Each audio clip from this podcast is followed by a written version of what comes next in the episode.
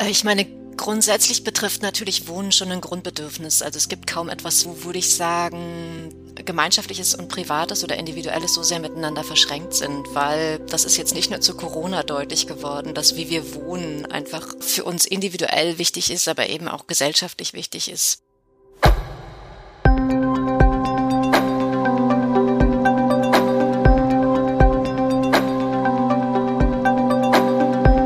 Hallo und herzlich willkommen zu einer neuen Folge von History and Politics, dem Podcast der Körber Stiftung zu Geschichte und Politik. Mein Name ist Gabriele Wojdelko und ich leite in der Stiftung unseren Bereich Geschichte und Politik. Auch heute sprechen wir wieder mit einem Gast darüber, wie die Vergangenheit die Gegenwart prägt. Mehr als ein Dach über dem Kopf. Wohnen hat Geschichte. So lautet das Thema des am 1. September gestarteten Geschichtswettbewerbs des Bundespräsidenten, den die Körperstiftung seit 1973 ausrichtet. Kinder und Jugendliche sind aufgerufen, auf Spurensuche zu gehen und in der eigenen Familien- oder Lokalgeschichte zum Thema Wohnen zu forschen. Dass das Thema aktuell ist, das merken wir jeden Tag und das zeigt sich auch in vielen öffentlichen Diskussionen. Wohnraum ist eine Schnittstelle zwischen Gesellschaft und uns Einzelnen, uns einzelnen Menschen. Fragen von sozialer Gerechtigkeit, von ökologischer Nachhaltigkeit, aber auch Möglichkeiten zur Teilhabe werden rund um das Thema Wohnen diskutiert. Die aktuellen Debatten sind dabei sehr oft auf Gegenwart oder Zukunft ausgerichtet. Wir wollen heute einen Blick auf die historischen Entwicklungen des Wohnens seit dem Zweiten Weltkrieg werfen, die zentral sind für das Verständnis der heutigen Situation. Wie also hat die Wohnungspolitik der letzten Jahrzehnte Großstädte geprägt?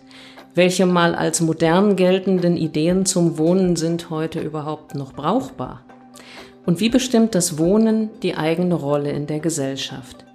Über diese Fragen hat meine Kollegin Frieda Teichert mit Christiane Reinecke gesprochen. Christiane Reinecke ist Professorin für Geschichte an der Europa-Universität Flensburg und arbeitet schwerpunktmäßig zu Stadtgeschichte, zur Geschichte der Migration und zur Wissensgeschichte. 2019 habilitierte sie sich, 2021 publizierte sie ihre Studie unter dem Titel Die Ungleichheit der Städte urbane Problemzonen im postkolonialen Frankreich und in der Bundesrepublik.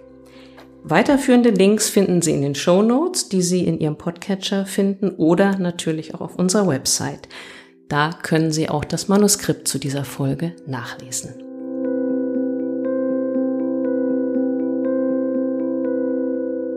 Hallo, Frau Reinecke, sehr schön, dass Sie da sind. Ich freue mich sehr, dass wir heute über ein Thema sprechen können, was wahrscheinlich für alle ganz gegenwärtig ist und sehr aktuell und gleichzeitig ein Thema, was vielleicht auch nie weg war, beziehungsweise für Menschen immer wichtig war, nämlich über das Thema Wohnen, das derzeit in sowohl medialen als auch verschiedenen wissenschaftlichen Diskursen sehr präsent ist, als natürlich auch in politischen Diskussionen und Entscheidungen.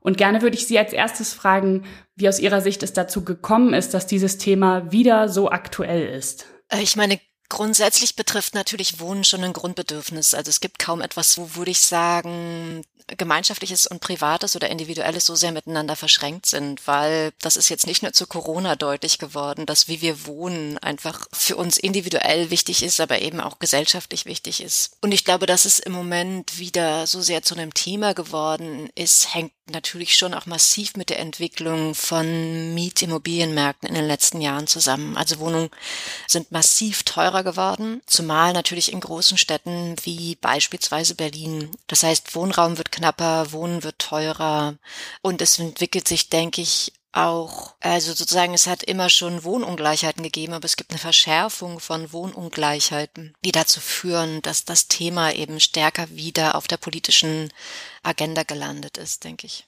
Die neue Regierung, beziehungsweise so neu ist sie ja gar nicht mehr seit letztem Jahr, hat im Koalitionsvertrag 400.000 neue Wohnungen im Jahr vereinbart, davon 100.000 öffentlich gefördert.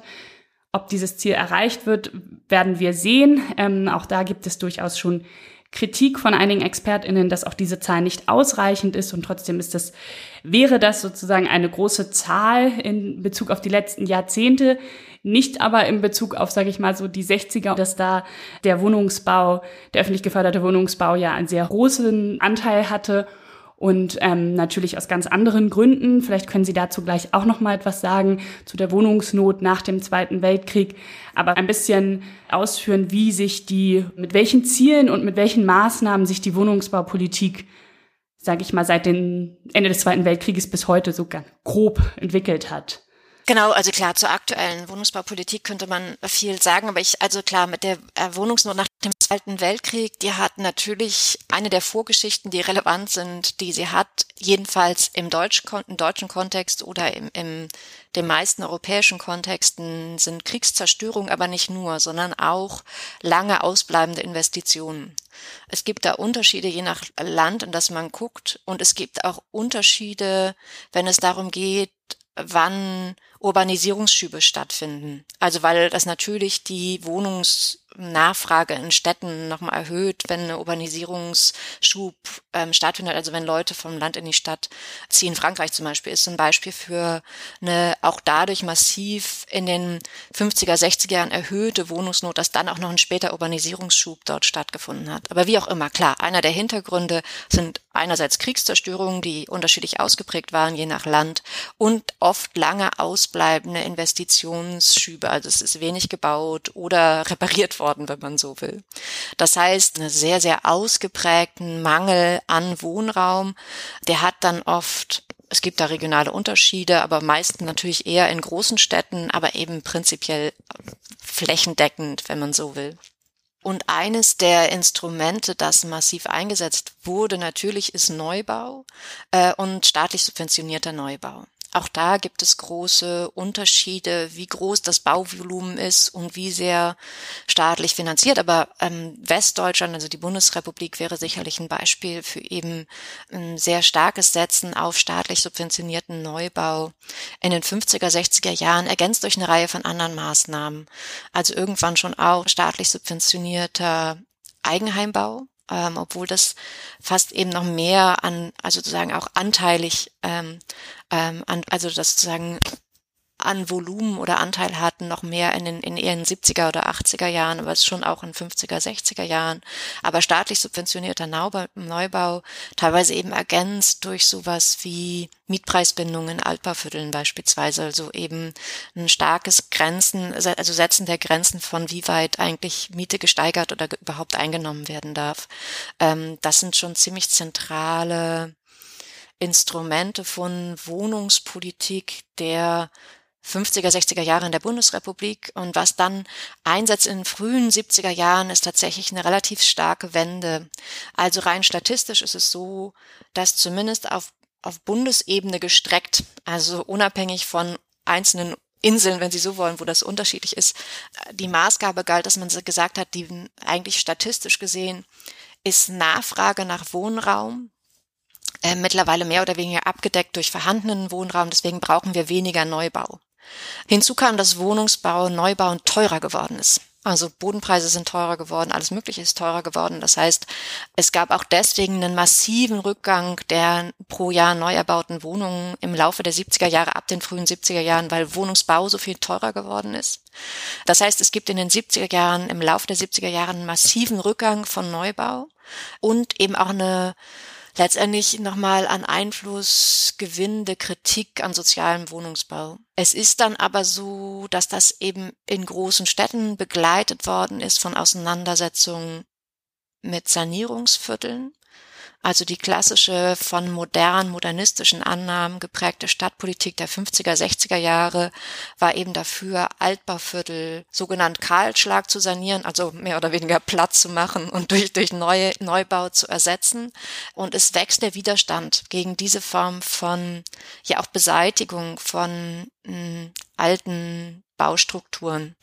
Das heißt, es setzt so eine Parallelität von unterschiedlichen Entwicklungen ein im Wohnungsbau, die einerseits eine Absage an nicht nur sozialen Wohnungsbau beinhaltet, sondern auch an modernistische Stadtplanung, weil es eben lange verknüpfte Prozesse waren. Eine höhere Wertschätzung von Sanierungsbauten, eine in innerstädtischen Vierteln eben auch noch immer an Bedeutung zunehmende alternative Wohnkultur, die auf Besetzungen teilweise setzt und wenn man so will auch setzen muss, damit sie irgendwie Kaltschlagsanierungen ähm, entgegenstehen können und einer sich in den Laufe der 80er Jahre erneut abzeichnenden sogenannten Wohnungskrise. In den 80er Jahren wird teilweise deutlich, dass in bestimmten Wohnkontexten für bestimmte Gruppen eigentlich Wohnraum wieder fehlt.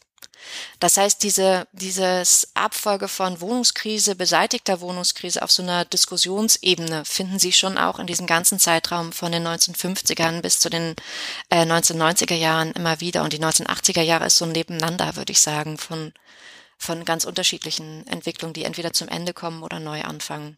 Da gab es ja in den letzten Jahren durchaus nochmal einen Kipppunkt, weil sozialer Wohnungsbau ja wieder deutlich stärker in den Fokus gerückt ist.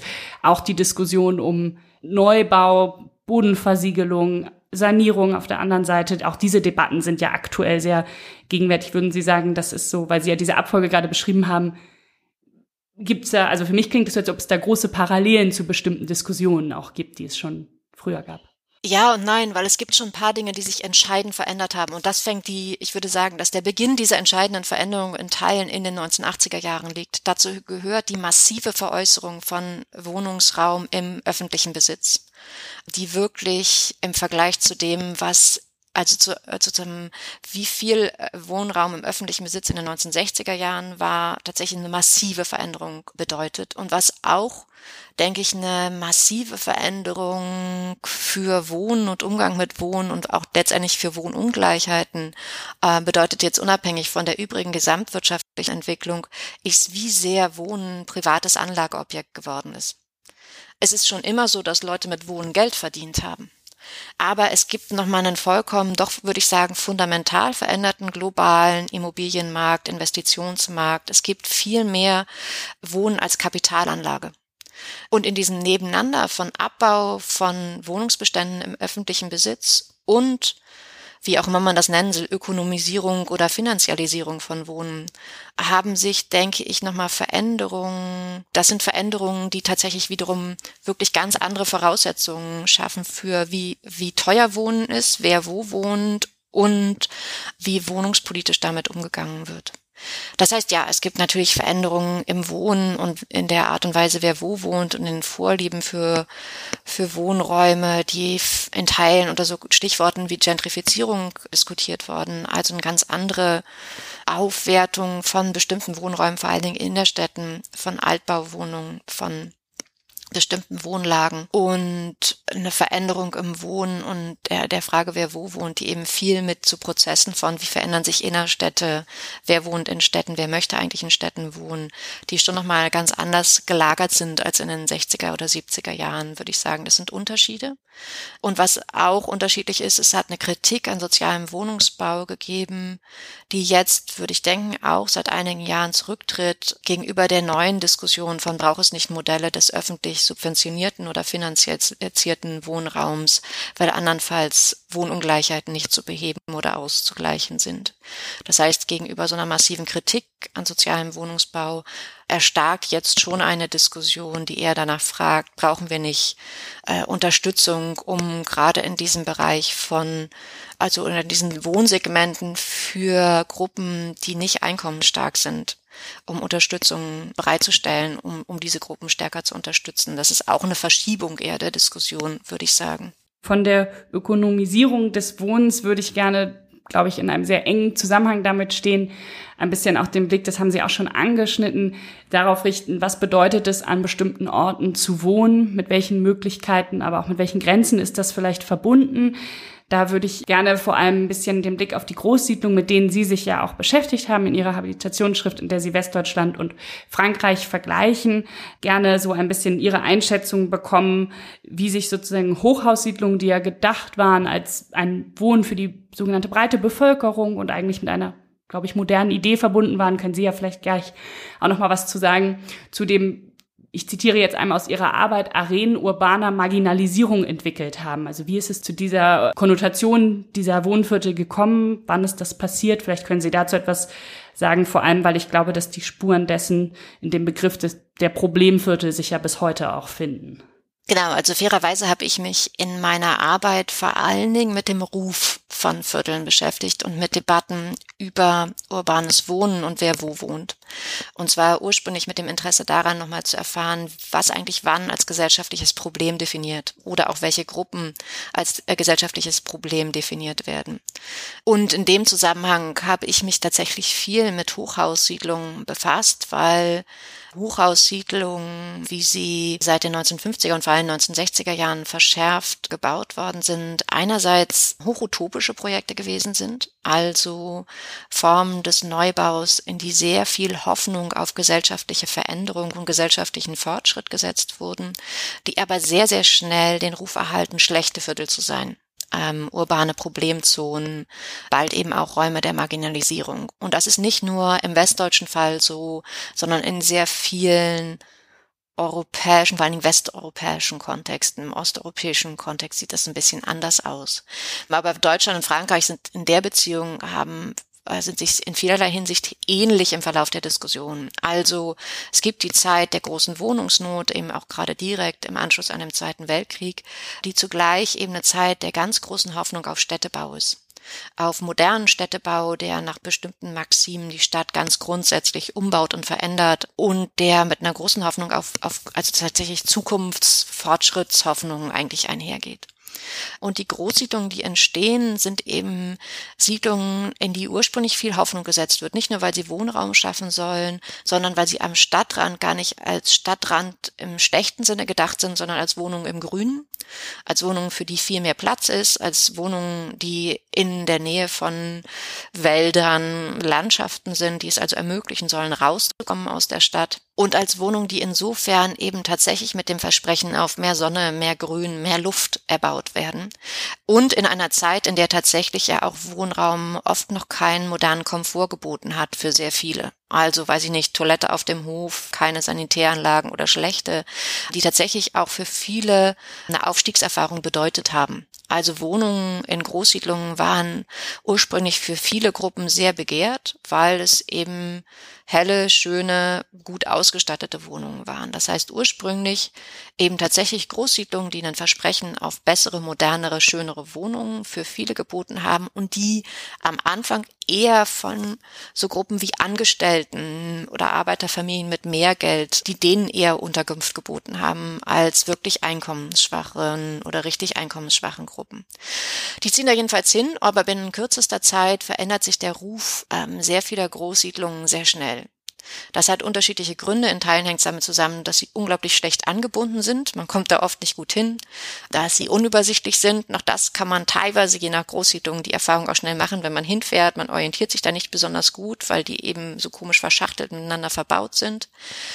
Es ist so, dass sie groß und dunkel sind und dass diese ursprüngliche Hoffnung auf das Wohnen im Grünen gefühlt da nicht stattfindet, weil eben zum Beispiel die Grünflächen zwischen Hochhäusern nicht funktionieren als geteilter Wohnraum. Für viele, die vor allen Dingen von außen hinkommen und erstmal so ein bisschen desorientiert in der Hochhaussiedlungswüste stehen, sind das keine schönen Wohnräume. Das deckt sich nicht notwendigerweise mit dem, was die anfänglichen Bewohnerinnen und Bewohner da erfahren haben, aber mit dem, was externe Beobachterinnen und Beobachter dort gesehen haben. Und dann war in bestimmten Großsiedlungen tatsächlich der Anteil an Sozialhilfeempfängerinnen und Leuten, die umgesetzt werden aus Obdachlosensiedlungen, gar nicht so gering ist. Das sind nur sehr bestimmte. Im Berlin, im Westberlin zum Beispiel das Märkische Viertel, fahren da Beobachterinnen und Beobachter auch gerne hin, um zu erfahren, wie eigentlich die unteren Schichten wohnen. Die unteren Schichten wohnen da eigentlich nur bedingt. Das sind sehr sozial gemischte Siedlungen. Das ist Teil ihres Konzepts. Aber es entwickelt sich aus unterschiedlichen Gründen eine massive Diskussion zu diesen Vierteln als schlechten Vierteln, als entseelten Vierteln, äh, als unschönen Vierteln, als irgendwie kalten Vierteln. Und in den 70er Jahren verknüpft sich das tatsächlich damit, dass immer mehr Gruppen rausziehen aus diesen Großsiedlungen, die es sich leisten können. Viele, die in Einfamilienhäuser ziehen, ein paar, die aus unterschiedlichen Gründen in innerstädtische Altbaugebiete ziehen. Das heißt, eine bestimmte Gruppe, die am Anfang da reingezogen ist, zieht raus. Ähm, es werden immer mehr Leute auch umgesetzt in diese Viertel. Äh, und der schon länger schlechte Ruf, der auch dazu beiträgt, dass Leute schneller rausziehen, geht einher mit tatsächlich eigentlich wachsenden sozialen Problemen. Keinesfalls in allen Großsiedlungen, aber in ein paar dieser Großsiedlungen. Und das heißt, wenn es um Hochhaussiedlungen geht, gibt es eigentlich wachsende Probleme, die nicht vor dem schlechten Ruf liegen, sondern hinter dem Ruf, aber ihn tatsächlich verstärken. Das heißt, das politische Ziel der verstärkten Teilhabe von Mehrteilen der Bevölkerung an dem gesellschaftlichen Leben und auch der Durchmischung, was ja auch heute in der Wohnungspolitik weiterhin äh, ein Ziel ist, würden Sie sagen, es war anfangs, war das eigentlich noch so mit den unterschiedlichen Gruppen oder zumindest stärker so und dann sozusagen in einer Wechselwirkung zwischen dem öffentlichen Bild der Berichterstattung und dem, was tatsächlich vor Ort passiert ist, kam es dann mehr und mehr dazu, dass eine Segregation stattgefunden hat? Bei den Hochhaussiedlungen in der Tendenz sind die weniger sozial durchmischt, als sie es mal waren, ganz klar. Und insgesamt hat eben auch, haben soziale Segregationsprozesse in der Tendenz zugenommen, seit zum Beispiel den 60er, 70er Jahren. Also es äh, gibt mehr Probleme mit vor allen Dingen Wohnen am Stadtrand, würde ich sagen. Das hat, hängt eben auch mit gesamt wirtschaftlichen Entwicklungen zusammen. Also Gruppen, die eben stärker auch Probleme haben, in Arbeitsmärkte ähm, reinzukommen. Das heißt aber nicht, dass es nicht auch immer Bereiche gibt, wo weiter eine soziale Durchmischung stattfindet. Und dieses Mischungskonzept, das muss man ja auch sagen, hat politisch eine sehr andere Geschichte, wenn es um sogenannte ethnische Durchmischung geht oder um soziale Durchmischung. Das heißt, das, was lange eher im Vordergrund gestanden hat in politischen Diskussionen, würde ich sagen, war in den letzten Jahrzehnten gar nicht die soziale Durchmischung so stark, sondern ganz oft diskutiert wurde natürlich auch um ethnische Durchmischung. Ja, also so blöd der Satz ist, es ist komplex. Einerseits gibt es eine Geschichte von Diskriminierung natürlich auf dem Wohnungsmarkt, die bestimmte Gruppen stärker trifft, eben oft als migrantisch verstandene Gruppen, die deswegen eben nur in bestimmte Viertel eigentlich ziehen konnten und dort oftmals eher teureren Wohnraum als der Durchschnitt bekommen konnten, also eben in der Tendenz migrantische Familien in der sehr lange eben höhere Mieten im Schnitt gezahlt als andere Gruppen, was eben einfach eben auch mit Diskriminierung auf dem Wohnungsmarkt zu tun hat.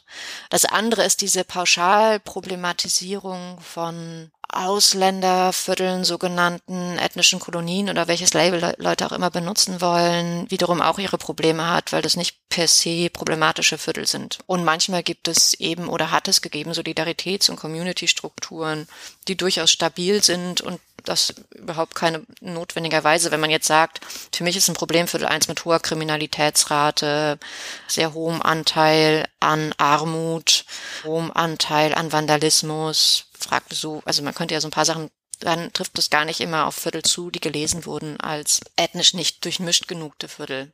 Das heißt, das ist also sozusagen äh, je nachdem, also das eine ist, dass es sicherlich Sinn macht, weiterhin zu sehen, wer oder wie Diskriminierung auf dem Wohnungsmarkt funktioniert, aber nicht in so eine Generalproblematisierung zu verfallen von Vierteln, die als irgendwie ethnische Viertel gesehen ähm, werden. Deswegen, je nachdem, um welche, um welchen Problemzusammenhang es geht, müsste man eben überlegen, um welche Fahrtabhängigkeiten es gar gehen soll und dementsprechend aber auch um welche Instrumente. Sie haben schon die sozusagen Community und teilweise Nachbarschaftsdinge in bestimmten Vierteln angesprochen. Da würde ich gerne ein bisschen jetzt den Blick drauf richten da ich das, mein Eindruck ist, bestimmte, Sie haben es schon gesagt, so Altbauviertel erleben grundsätzlich eine große Renaissance und sozusagen je älter der Holzboden, desto besser. Also da steigen die Mieten und ich habe das Gefühl, dass nicht nur so eine Renaissance von diesen bestimmten Bauten sozusagen damit einhergeht, sondern auch ein bisschen eine Idee von Gemeinschaftlichkeit, Nachbarschaftlichkeit, die vielleicht früher bestimmten Stadtteilen eher zugeschrieben wurde, sozusagen die Dorfgemeinschaft. Welche Parallelen sehen Sie da vielleicht auch zu, zu Diskussionen, die es vielleicht schon eben, wie gesagt, in den 70er Jahren vielleicht schon gab? Und wie erklären Sie sich so ein bisschen, wo dieser nostalgische Blick auf eine bestimmte Gemeinschaftsstruktur herkommt?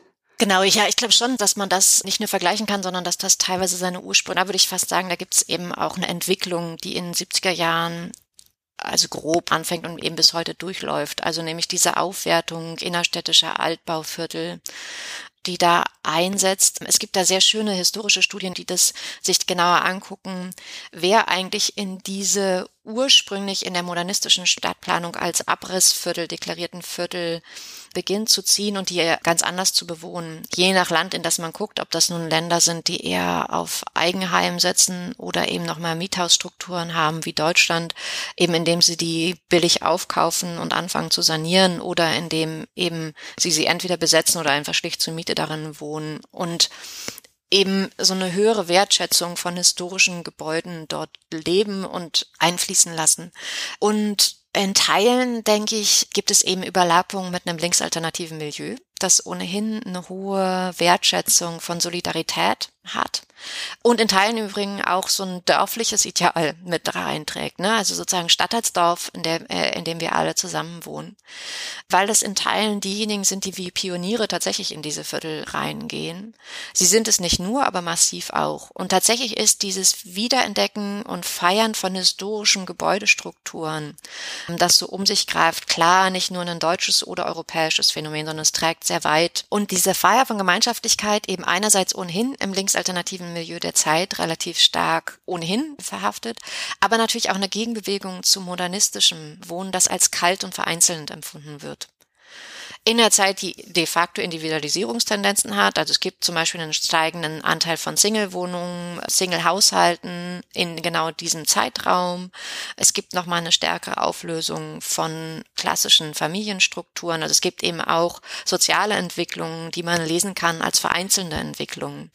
Und insofern kommen da, glaube ich, mehrere Sachen zusammen, die dazu führen, dass in diesen Vierteln ursprünglich eben auch als Bewegung zur modernistischen Stadtplanung und eben als ursprünglich auch wie eine gesellschaftlich gegebene Bewegung oder ein also alternativer Lebensstil gelesenem Stilmilieu eben das so stark nach, also sozusagen artikuliert wird, die Forderung nach Gemeinschaftlichkeit und Nachbarschaftlichkeit. Damit sind wir eigentlich schon an einem guten Punkt, weil jetzt würde ich auch genau gerne den Blick sozusagen nach vorne in die Zukunft richten. Sie haben es gerade schon gesagt, es braucht sozusagen andere Modelle vielleicht für den Umgang mit dem Besitz von Wohnungen. Ich habe das Gefühl, nicht nur das, sondern auch andere Ideen, also das Einfamilienhaus mit Garten. Ich glaube, die politische Diskussion erinnern die meisten darum, ob das noch äh, möglich ist, eben wie gesagt auch mit Blick auf den Klimawandel. Das war ja durchaus keineswegs nur eine soziale Frage. Die Idee, möglichst viel individuellen Wohnraum zu haben, auch die steht immer stärker zur Debatte. Das heißt, ich habe das Gefühl, bestimmte Ideen, die als sehr modern galten, historisch sind jetzt nur noch bedingt zu benutzen, sage ich mal, für die Ideen für das zukünftige Wohnen. Aber vielleicht trotzdem, was glauben Sie, welche, welche historischen Ideen könnte man, auf welche könnte man zurückgreifen vielleicht für Ideen vom zukünftigen Wohnen? Oder auch natürlich, haben Sie auch gerade schon angerissen, was müsste sich grundsätzlich ändern vielleicht? Man muss natürlich sagen, dass dieser Drang zum Einfamilienhaus, Flächenversiedlung haben vorhin Sie auch als Stichwort, glaube ich, genannt, ne? also sozusagen einige Probleme mit sich bringt, die eben durchaus aus Klimawandelssicht auch de facto große Probleme sind. Also diese immer weiteren Ausschreibungen von Flächen, die dann ja wiederum auch eigene infrastrukturelle Herausforderungen mit sich bringt. Also wie kommt man vom Außen der Stadt ins Innen der Stadt, wenn man eben dort arbeitet etc. Ich glaube auch, dass das keine, dass es eine Entwicklung ist, bei der es wirklich Sinn macht, über Alternativen nachzudenken, wo man sich wahrscheinlich zugleich der Frage stellen muss, wie man damit umgeht, dass das für viele anscheinend das Wohnideal zu sein scheint. Ich habe aber noch nicht eine, sozusagen einen Ausweg aus dem Widerspruch gefunden, den ich durchaus als Widerspruch empfinde und der auch historisch im Übrigen ein Widerspruch gewesen ist, dass Leute eben einfach, es gibt einen hohen Anteil an Menschen, die gerne in einem Einfamilienhaus wohnen wollen. Und das ist im Übrigen auch, das kann man durchaus historisch auch sagen, die modernistische Stadtplanung, viel gescholten für lange Zeit, hat durchaus ja gar nicht so stark auf das Einfamilienhaus gesetzt als Wohneinheit, sondern eben unter anderem auf Hochhaussiedlungen. Und ein Teil der Gründe, warum die Hochhaussiedlungen nicht funktioniert haben, war auch, dass Leute eben rausgezogen sind aus den Hochhaussiedlungen, umsofern sie es irgendwie finanzieren konnten, ins Einfamilienhaus zu ziehen. Dann vielleicht noch ganz zum Abschluss wenn Sie utopisch in die Zukunft gucken könnten, meinen Sie sozusagen, wir werden noch erleben, wie sich bestimmte Grenzen auflösen in Bezug auf das Wohnen? Ich hoffe. Ich bin im Moment eher, ich finde, aber auch das ist mehr ein politisches Statement als eine wissenschaftliche Einschätzung. Meine Frage ist im Moment, oder meine Frustration rührt im Moment daher, dass ich glaube, dass eigentlich viele Leute Probleme und Widersprüche sehen, aber aus unterschiedlichen Gründungen die Beharrungskraft bestehender Modelle politischer und ökonomischer enorm ist. Das könnte man für den Klimawandel noch ganz anders ausführen, aber für Wohnen und Ungleichheit im Wohnen gilt es auch. Also ich glaube, dass durchaus gar nicht wenige die Probleme sehen. Ähm, steigernde Kosten im Wohnen, Mietsteigerungen, damit einhergehende Ungleichheiten, die durchaus bemerkenswert sind. Ähm, aber die Widerstände gegen eigentlich doch sehr viele Versuche daran, was zu ändern, sind schon bemerkenswert. Deswegen, ich hoffe, dass wir eine Veränderung sehen, die nicht allein aus dem wachsenden Problem resultiert, sondern vielleicht auch aus der Bereitschaft, sie früh genug in Angriff zu nehmen. Wie zuversichtlich ich bin, äh, variiert von Tag zu Tag. Ich würde sagen, so mittelzuversichtlich. Bleibt definitiv eine aktuelle Frage. Ich glaube nicht, dass die Fragen rund um das Wohnen sich in unserer Generation so lösen, dass man sagt, jetzt braucht man darüber nicht mehr, nicht mehr sozusagen groß zu diskutieren. Das halte ich für eher ausgeschlossen. Ja, das stimme ich Ihnen zu. Ja, dann vielen Dank für Ihre Zeit und für das spannende Gespräch und die Einblicke in die Entwicklungen, vor allem seit dem Zweiten Weltkrieg. Es hat mir viel Spaß gemacht und ja, vielen Dank. Ja, mir auch. Ich bedanke mich auch bei Ihnen. Vielen Dank. Das war unser History and Politics Podcast mit Christiane Reinecke zu den historischen Entwicklungen des Wohnens. Weiterführende Links finden Sie in den Show Notes und auf unserer Website, wo Sie auch das Manuskript zur Folge nachlesen können. Weitere Infos zu den Aktivitäten im Bereich Geschichte und Politik der Körperstiftung finden Sie auf unserer Stiftungswebsite. Da gibt's natürlich auch alle weiteren Folgen unseres History and Politics Podcasts. Wenn Sie Fragen oder Anregungen zu unserem Podcast haben, schreiben Sie uns gerne eine E-Mail an gp.körber mit oe-stiftung.de. Vielen Dank fürs Zuhören. Hoffentlich bis zur nächsten Folge. Machen Sie es gut und tschüss.